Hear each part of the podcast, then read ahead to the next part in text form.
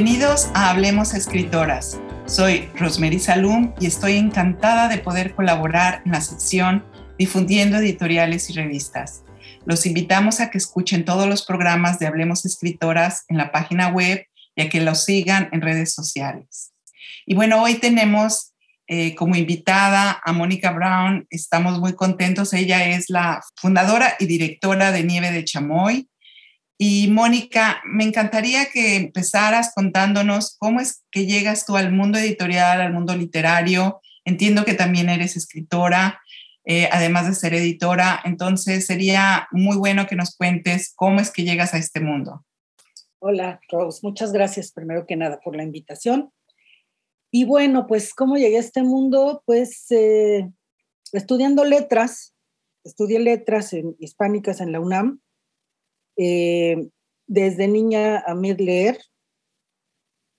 Mis papás leían mucho, había muchos libros en casa, entonces vivía rodeada de libros, aunque nadie en mi entorno se dedicaba a eso, ni mucho menos. Y, pues no sé, uno va encontrando su vocación, ¿no? Eh, yo pensé todo el, todo el tiempo, pensé que yo iba a ser psicóloga, yo qué sé, y, y, de repente visité la Facultad de Filosofía y Letras y, y, me maravillé y fue así como amor a primera vista y dije, yo soy de aquí.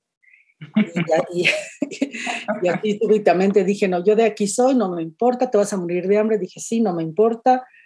Este, y bueno, ya, estudié letras y, desde que era estudiante eh, eh, conseguí trabajo en el mundo editorial entonces como que paralelamente, eh, bueno, en una revista femenina, comercial, nada que ver con la literatura, como que desde el principio agarré dos caminos paralelos, ¿no? El de, el de la edición que te permite vivir y el, de, y el del estudio de la literatura por amor a las letras, nada más. ¿no?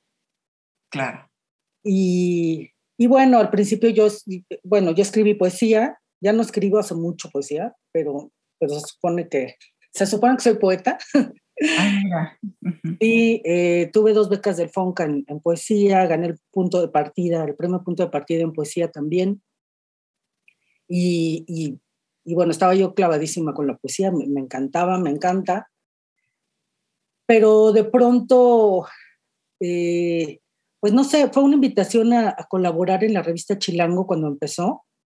Me ofrecieron una columna sobre sexo pero que no fuera una columna de sexo típica, sino que fuera más bien, que fuera simplemente que fuera como Sex and the City, pero chilango, ¿no?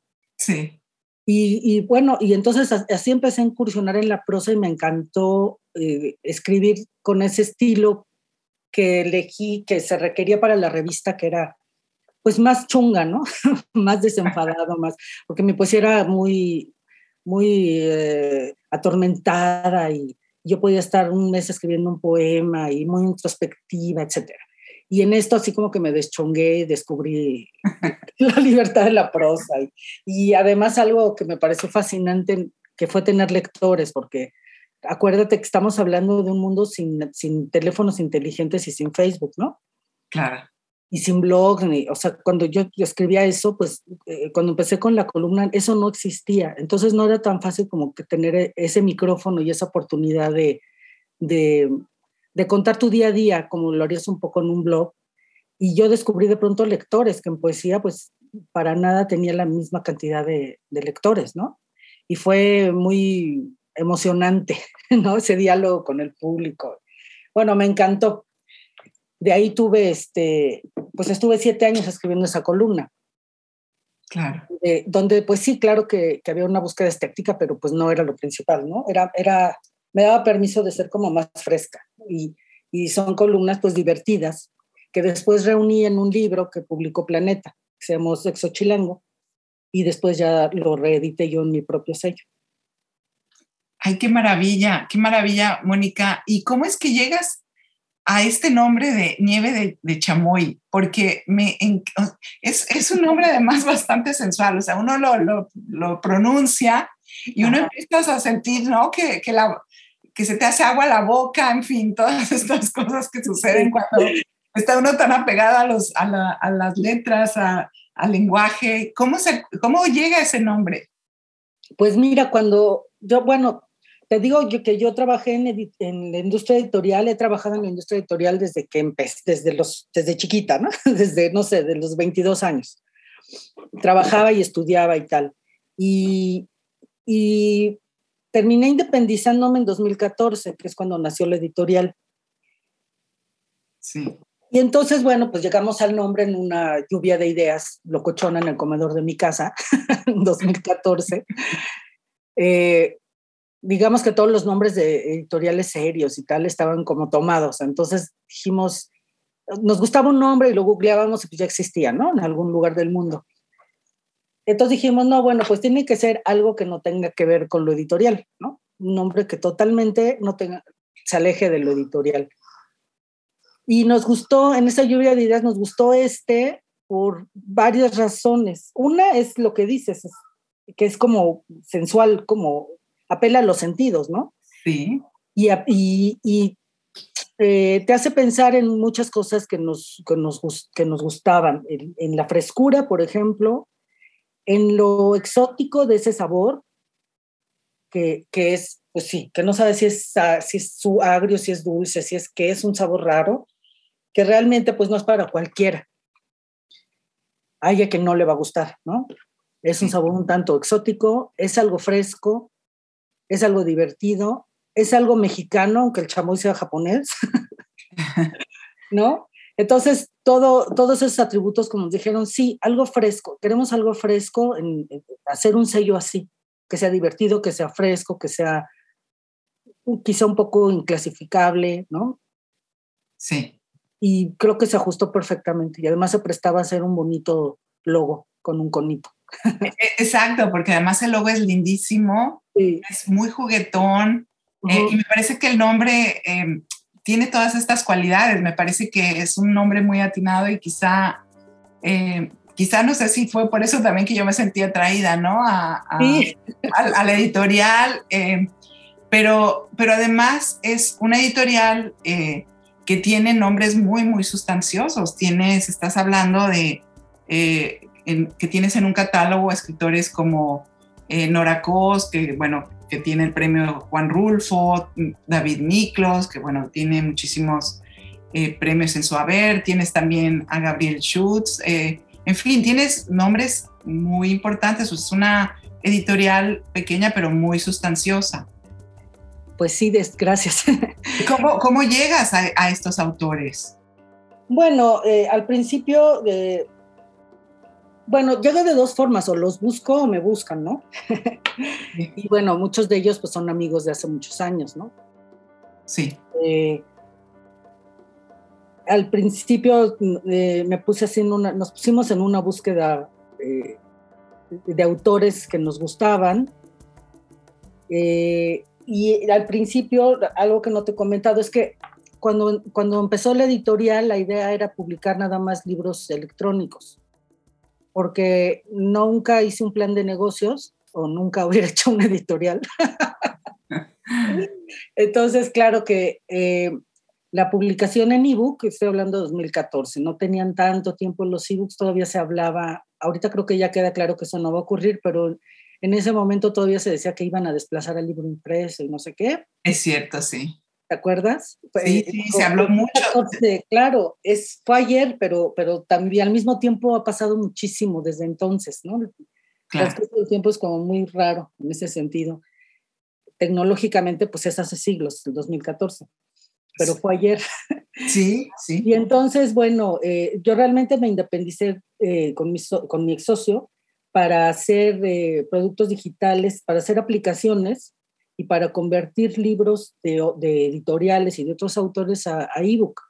Pero ya en el camino, y ya estando en eso, digamos, dijimos, bueno, pues vamos a hacer también nuestros libros porque, porque sí, ¿no? Porque nos gusta, por amor al arte y porque no tenemos que pagar impresión ni nada, o sea, vamos a hacerlo en ebook, ¿no? Que era como muy fácil, era invertir eh, nuestro tiempo y nuestro trabajo y nuestro conocimiento, pero no, no dinero. Entonces empezamos así, con puros libros eh, digitales. Después descubrimos que nadie los compraba. Prefería mil veces el libro impreso. Entonces, realmente la editorial tiene como dos nacimientos, el de 2014 con, con los electrónicos Y realmente en 2017 apenas, que fue cuando decidimos ya imprimir. Y entonces pues nos lanzamos como con ocho títulos que ya llevábamos este, en papel. Es cuando realmente yo creo que debemos considerar que en realidad surgimos. Y bueno, ya una vez que, que, eso ocurrió, eh, pues no, no, han dejado de llegar propuestas de, de autores, ¿no? Para dictamen. Todo el tiempo llegan, todo el tiempo llegan. Y ahora que, que, mencionas eso, Mónica, em, nos gustaría que justamente nos hablaras de eso. ¿Cuál es el proceso editorial eh, que se lleva a cabo ¿no? para decidir qué libros se aceptan, qué libros no son aceptados, cuántos libros publican al año? Eh, nos encantaría que nos compartieras esa parte. Bueno, pues eh, mira, el proceso editorial actual, yo actualmente ya no tengo socios. Entonces ya no puedo decir que, entre todos los socios decidimos qué títulos publicar, porque la verdad es que lo decido yo solita. y lo decido en función de pues, que me guste muchísimo. Y, básicamente, ¿eh? Eh, básicamente es eso. Hemos, se, fue, se ha ido creando, digamos, una línea editorial de Nieve de Chamoy. Al principio no estaba tan claro, al principio era qué nos gusta, ¿no? Eh, vamos a publicar eh, en, eh, libros en español, no traducciones, vamos a publicar mexicanos o gente que vive en México y no nos importa si es eh, un autor muy famoso o es su primer libro y nadie lo conoce, ¿no? eso como que se ha conservado. Em, y ahora que yo estoy, digamos, sola, pues nunca hemos publicado mucho, pero pues ahora menos porque sale de mi bolsa, la verdad. Entonces eso me obliga a ser mucho más em, enfilada hacia el tipo de libros que me gustan. No, estoy tan, no, no puedo estar tan abierta como, como a, explorar distintas líneas eh, editoriales porque pues no tengo recursos para eso. Entonces, em, un libro típico, digamos, muy de Nieve Chamoy sería precisamente Nubecita de Nora Cos que une a, esas, a, una, una, gran pluma con una propuesta un poco irreverente o mucho, que es muy divertido, pero, pero, pero profundo, ¿no? Sí. Ese es un típico libro de nieve, digamos. Me veo en la necesidad a veces de rechazar libros que están muy bien escritos, pero que les falta, digamos, una propuesta un poco más audaz en algún sentido. Me gustan un poco los libros incómodos. Sí o difíciles de leer, ¿sabes? Sí. Y entonces eso me obliga a dejar fuera otras propuestas que son buenas, que son más que dignas, ¿no? Que son muy buenos libros, pero no puedo publicarlos todos. Entonces voy como, como que escojo lo que más me, me produce eso, ¿no? Esa inquietud, esa incomodidad, es que, que, que, me reta como lectora tal vez, ¿no? Y claro. publico muy poquito, esa es la verdad, publico muy poco. Y más ahorita en tiempos de pandemia, Digo, desde que empezamos tenemos, tengo, ya no sé si hablar en plural o en singular, 22 títulos, imagínate, es muy poquito. Es poco, pero tampoco es poco para una editorial que realmente em, empezó, digamos, formalmente desde el 2017. Pues sí, más o menos. claro, y, y además me encanta cuando dices, bueno, esto sale de mi bolsa, ¿no? Y me encanta porque de alguna forma también estás mostrando esta otra parte del editor, ¿no? Una, una, persona comprometida que, está haciendo esto realmente por el, por el gusto, por el amor, por, por eh, este deseo de que se conozcan otras voces, que se conozcan otras plumas. Y me encanta porque muestras esa otra parte, ¿no? Es esta parte, pues, de mucho sacrificio, de, de mucho trabajo, de mucho, o sea, peleando y echándose para adelante para que el proyecto salga. Eh, y esta es una realidad que luego no, no, se, no se sabe, no se conoce, ¿no? Y existe esta otra visión como de, ay, bueno, el editor se está quedando con todo, cuando en realidad a veces es exactamente lo contrario, el editor está poniendo no solo el dinero, sino su alma, ¿no? En, en este proceso. No, hombre, ¿qué se va a quedar el editor con algo? no, para nada, para nada. Yo no sé si alguien escape de esta maldición de, de que sea todo tan difícil todo el tiempo en la industria editorial, pero híjole, no creo. Sí. Sí, es muy cuesta arriba, pero si uno se pusiera a quejarse, imagínate. No, claro, y además es, es, importante también eso, ¿no? Que lo, que lo menciones. Y ya que estamos hablando de todo esto, Mónica, me encantaría que nos hablaras de ese papel del editor, ¿no? Como, como esta figura esencial de la cadena cultural, de la literatura y de su papel en un mundo donde, como decías hace rato, hay tantos ebooks, donde es tan fácil la autopublicación, donde, donde es tan fácil encontrar una forma de, de, que el libro salga publicado y saltándose de alguna manera a los propios editores, ¿no? Sí, caray, sí. Y además ahí yo debo confesar que, que sigo en esa dualidad que tengo desde el principio, ¿sabes? De estar en una revista comercial y de estar estudiando letras, pues sigo un poco en esa esquizofrenia. Sí. bueno, en lo personal creo que lo llevo bastante bien, porque yo misma me dedico a la, bueno, a la mal llamada autoedición, ¿no? A editar a, autores independientes que no quieren pasar por un filtro de, de una editorial. Entonces hago las dos, cumplo las dos funciones, porque si yo quisiera vivir de, de, de la literatura que publico en de Chamoy, pues ya me hubiera muerto de hambre muchísimo. Es imposible, ¿no? Para mí es imposible. Entonces, pues veo las, eh, los dos lados de la moneda, ¿no? El papel del editor justamente es ese, el filtro, exactamente ese. Yo aspiro a que algún día alguien lea un libro porque está en el sello de Nieve Chamoy, porque ha leído libros de Nieve Chamoy y dice, ah, ok, este libro debe ser bueno porque está en este sello. Y yo creo que es a lo que todos aspiramos, a construir una personalidad a través de, de las elecciones de autores que hacemos en un mundo donde está lleno de autores, porque hay muchísima, muchísima, muchísima gente escribiendo. Y el editor, pues, es ese, ese ojo que dice, yo apuesto por esto, ¿no? Y realmente que sí, vaya que sí es una apuesta, ¿no? Porque, pues, los independientes en general, yo creo que, yo creo que sin excepción, pues no buscamos hacernos ricos ni mucho menos, ¿no? Sino apostar por un tipo de literatura, por un tipo de libro. Entonces son, son libros y son autores que creemos que deben existir y eh, apostamos por porque existan y nos dedicamos a que existan. Pues ese es ni más ni menos que el papel, es, el, es quien completa la labor del autor, ¿no? Saca del cajón la obra que no acaba de existir si no está en forma de libro y si no tiene lectores. Claro. lo que hacemos es tratar de que esa obra llegue a los lectores por todos los medios posibles. Que pues no es solo nada más editar el libro y trabajar con el texto, sino hacer una portada atractiva, eh, distribuirlo, tratar que se venda, difundir. Es un trabajo inmenso, ¿no? Y para los independientes que hacemos todo el proceso, pues imagínate. Claro.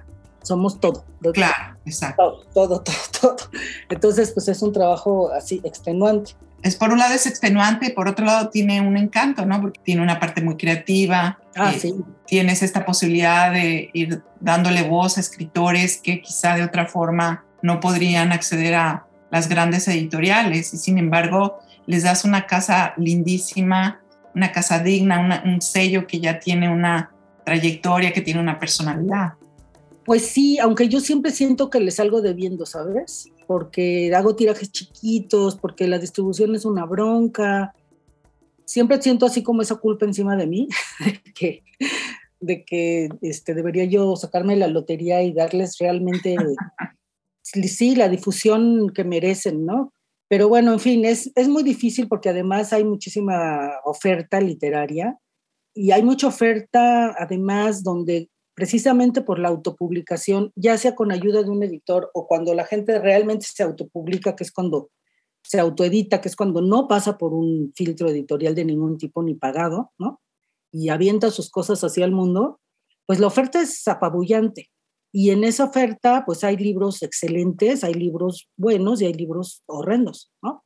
Y el lector, pues se encuentra con todo eso y un poco ahí perdido, ¿no? ¿Cómo escoges como lector que leer, ¿no? Ante tantas y tantas y tantas cosas. Hay más libros que lectores, sin duda, sin duda. Sí. Libros, este, o sea, antes era más difícil publicar un mal libro, ¿no? Siempre ha habido malos libros, por supuesto, ¿no? Este, podríamos dar muchísimos ejemplos. Sí. Además que venden muchísimo, ¿no? Pero ahora es pues, facilísimo, facilísimo. Y hay quien cree que no necesita el editor. Eh, bueno, entre peor es el autor, menos cree que necesita un editor, ¿no? Por supuesto. Claro. Y a plataformas o, o, manda un Word a Amazon y le hacen una cosa ahí este, automáticamente diseñada espantosa y ya tiene el libro, ya existe el libro. Sí, con el ISBN, ¿no? Que le da la existencia formal al libro. O sin él, ¿no? O sin él. Entonces, pues sí es bien difícil, ¿no? Yo, yo trabajo editándole a autores independientes que no quieren pasar por el filtro de la editorial porque también es bien difícil que una editorial te publique. En efecto, es bien difícil.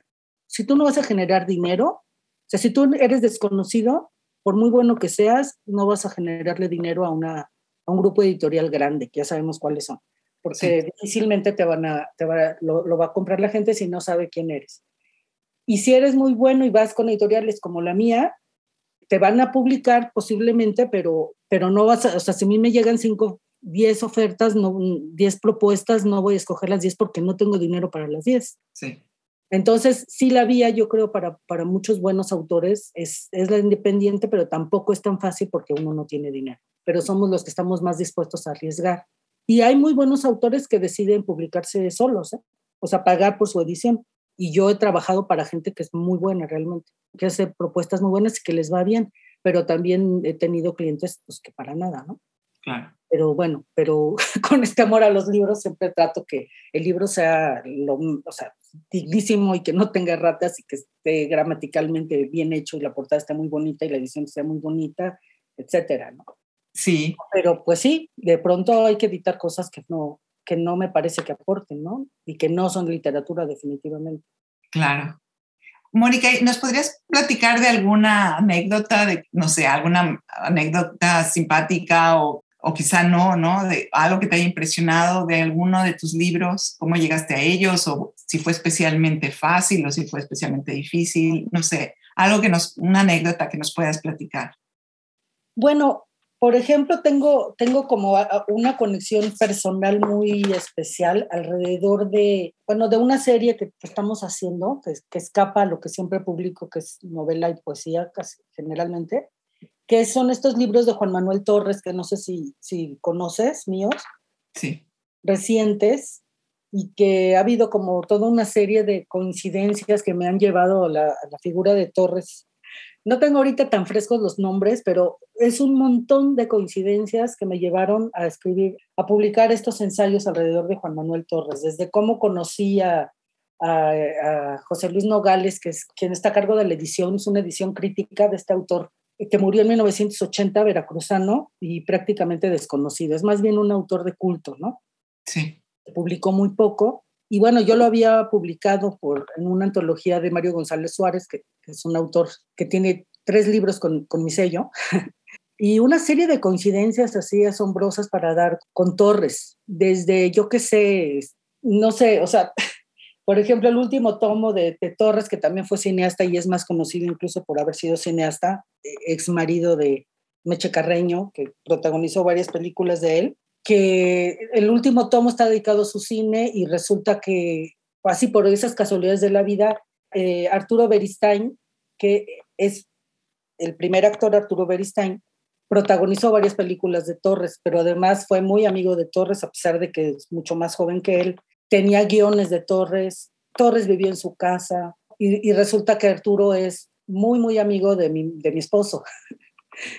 Entonces fue muy divertido así de pronto de cómo y Torres y cómo estás haciendo un libro de Torres y pues acceso a miles de, a muchísima información alrededor de, de, Torres y documentos y tal, pues por esa vía, ¿no?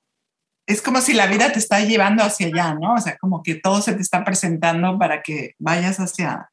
Totalmente, totalmente, totalmente, totalmente. Ayuda de mucha gente, de, ah, pues yo conozco a fulano, ah, yo conozco a sultano.